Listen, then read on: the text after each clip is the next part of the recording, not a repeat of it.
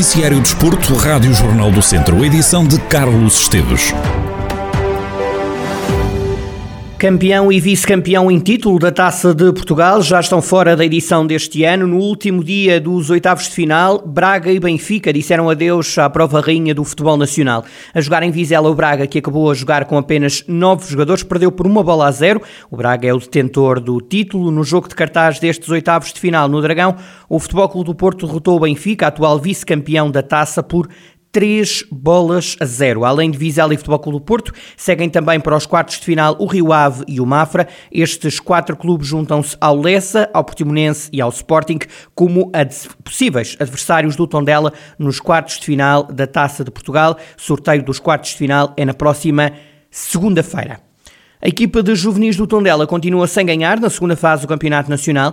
Desta vez foi derrotada em Guimarães pelo Vitória por 5 bolas a 2. O treinador do Tondela, José Pedro Vilares, fala num resultado enganador. Foi um jogo muito complicado, nós já estávamos à espera disso. O Guimarães tem vindo a fazer uma segunda fase muito boa, acima até das expectativas e, e tem vindo a surpreender. Nós continuamos com, com muitas ausências, continuamos eh, com muitas baixas, desde lesões graves a lesões menos graves, a situações de, de Covid, de isolamento por causa de contactos positivos. São seis, sete os ausentes que, que, continuávamos a ter para esta jornada. No entanto, fomos, fomos tranquilos, preparámos muito bem a equipa e estou muito orgulhoso do trabalho que, que eles desenvolveram. Mereciam muito mais. Quem não viu o jogo e apenas viu o resultado 5-2 é um resultado totalmente enganador. Apesar de parecer uma vitória clara por parte dos fimaranenses, ou seja, por 5-2, José Pedro Vilares entende que o resultado mais justo era um empate. Mesmo a vitória por parte da equipa adversária não se ajusta, penso que o resultado justo seria, seria o empate. Nós tivemos muitas ocasiões para fazer gol, logo no início da primeira parte, nos primeiros 10 minutos, fruto também eh, da nossa abordagem um bocadinho diferente. O Vitória não estava à espera que nós nos comportássemos daquela forma e entramos muito bem na partida, criámos muitas dificuldades aos nossos adversários e em 10 minutos podíamos estar a ganhar 2-0 sem problema nenhum. Dois lances na cara do golo que, que não conseguimos eh, concretizar e nesta, nesta fase isso, esses erros pagam-se caro.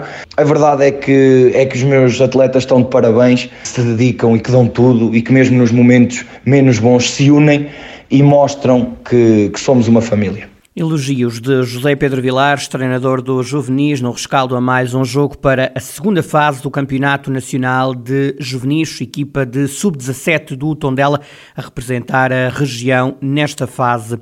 O Lusitano Vilmoinhos acabou a série centro da divisão de honra em primeiro lugar. Para isso, os trambelos tiveram que derrotar o Penalva do Castelo por duas bolas a zero. No final do encontro, o treinador do Lusitano, Sérgio Fonseca, admitiu que os trambelos entraram mal no jogo, mas defende que a vitória do Clube de Vilmoinhos é justa.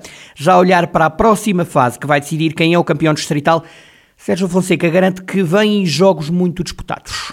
É um campeonato extremamente competitivo, com muitas equipas já com muita qualidade e ainda algumas delas a apetrecharem-se no sentido de lutar por aquilo que é o, objetivo que será, que será sempre de, de atingir, portanto, o campeonato nacional. Por isso, muito trabalho, espera-nos muito trabalho daqui até ao final da época, com certeza. Para enfrentar a próxima fase, o treinador do Lusitano admite que precisa de reforços no plantel. Dentro daquilo que, são, que é o contexto do clube, eh, provavelmente teremos que fazer um ou outro ajuste, estamos a tentar ver dessas possibilidades. Agora, esperamos sim um campeonato muito difícil, muito exigente e os jogadores estão mentalizados disso, porque este campeonato, agora com este novo formato, acho que vai ser o campeonato mais competitivo dos últimos anos da Associação de Futebol de Viseu. Eh, vamos, vamos também, vamos à luta, por assim dizer, eh, e vamos, vamos ver o que é que o futuro nos reserva. Sérgio Fonseca, treinador do Lusitano de Vilminhos, no final do encontro que deu a vitória aos trambelos sobre o Penalva do Castelo, por 2-0, o triunfo ajudou a confirmar a vitória na Série Centro e também a passagem à próxima fase em primeiro lugar. Estamos a uma jornada do final da primeira divisão distrital, aqui ainda falta uma jornada, ao contrário do que aconteceu na divisão de honra, onde já está eh, completada a primeira fase, e há equipas que podem já começar a preparar o ataque à subida de divisão. Tal como acontece este ano na divisão de honra, também na primeira distrital, os clubes estão divididos em três séries, Norte, Centro e Sul, e também em cada série haverá dois apurados diretamente. E seguem também para a próxima fase os dois melhores terceiros. Na Zona Norte, o Tarouquense já é certo que vai jogar pela subida à Divisão de Honra, faltando perceber se Alvite, Piães e Casa do Povo também lá conseguem chegar. Ao centro, Voselenses e Santa Cruzense já estão na próxima fase. Na Série Sul, há três clubes apurados. Resta saber em que lugares vão o Santa Combadense, o Vila Santissá e o Besteiros. Na Zona Norte, a última jornada teve estes resultados. Tarouquense 3, Piães 1, Oliveira do Douro 1, Sinfães B 0, Boaças 1, Os Sareiros 4 e Arcos 1, Alvite 4. Na Zona Centro, Vila Maiorense 2, Santa Cruzense 0, Represenses 1, Travanca 0 e Voselenses 5, Sussurense 0. Na Zona Sul, registou-se a goleada da jornada. Santar 2, Santa Combadense 1, Vila Santissá 6, Nandufo 0 e o Besteiros 10, Valmadeiros e Benfica 0. O jogo entre Cabanas de Viriato, Benfica e os Ciências foi adiado para o dia 29 de dezembro.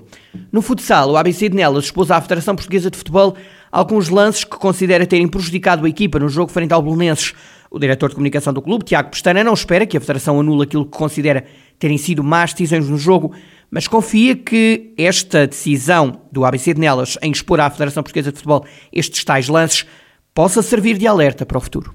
Nós fizemos uma contestação no SCORE, que é a plataforma da Federação Portuguesa de Futebol, onde se faz as fichas de jogo e que tem espaços próprios para contestar lances em específico. Com essa exposição, eh, espera o quê? A Federação depois responde a isso? Supostamente apresenta, apresentamos uma contestação com o objetivo de nos darem alguma satisfação. Sabemos que é muito difícil, por exemplo, tirarem o vermelho ao Nilton ou tirarem o amarelo ao Padeiro. É só para ficar marcado, porque isto é uma situação já recorrente e se ficarmos calados, ainda por cima com provas, é, é algo que se vai continuar a repetir. Tendo provas, vamos mais na esperança de evitar que estas situações voltem a acontecer, principalmente connosco, mas também com os outros clubes, porque há clubes que estão nisto porque trabalham e porque merecem, e há outros que parece que só por terem o, nome que têm e o clube ter a história que tem, que não precisam de ter tanto empenho, de ter tanto trabalho, porque vão ter sempre as terceiros. Em causa estão sobretudo dois lances no jogo frente ao Belenenses. O jogo teve vários lances que nos prejudicaram, mas temos ali, nós optámos por contestar dois lances em específico que nos condicionam o jogo por completo,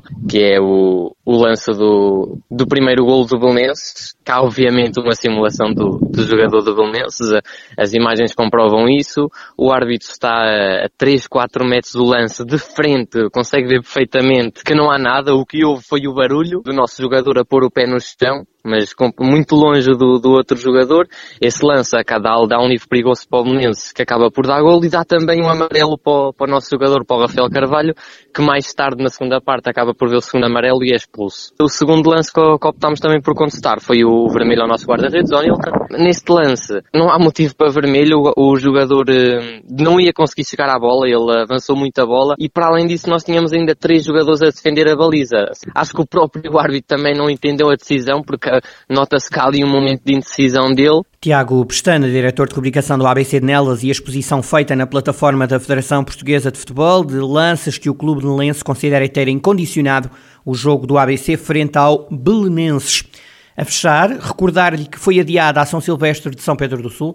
A oitava edição da prova vai acontecer a 22 de março do próximo ano e a correr-se um dia depois do Natal, ou seja, no próximo domingo, dia 26 de dezembro. Já não vai acontecer. O município decidiu adiar a prova devido à evolução da pandemia nestes últimos dias e à imposição de novas eh, regras decretadas pelo governo, nomeadamente o facto de ser obrigatório testar a Covid-19 para participar em eventos desta natureza. Quem já se inscreveu mantém válida a inscrição para a nova data, ou seja, 22 de março de 2022. Quem se inscreveu e não puder correr a São Silvestre no mês de março, então a inscrição fica válida para a nona edição, que vai acontecer em dezembro do próximo ano.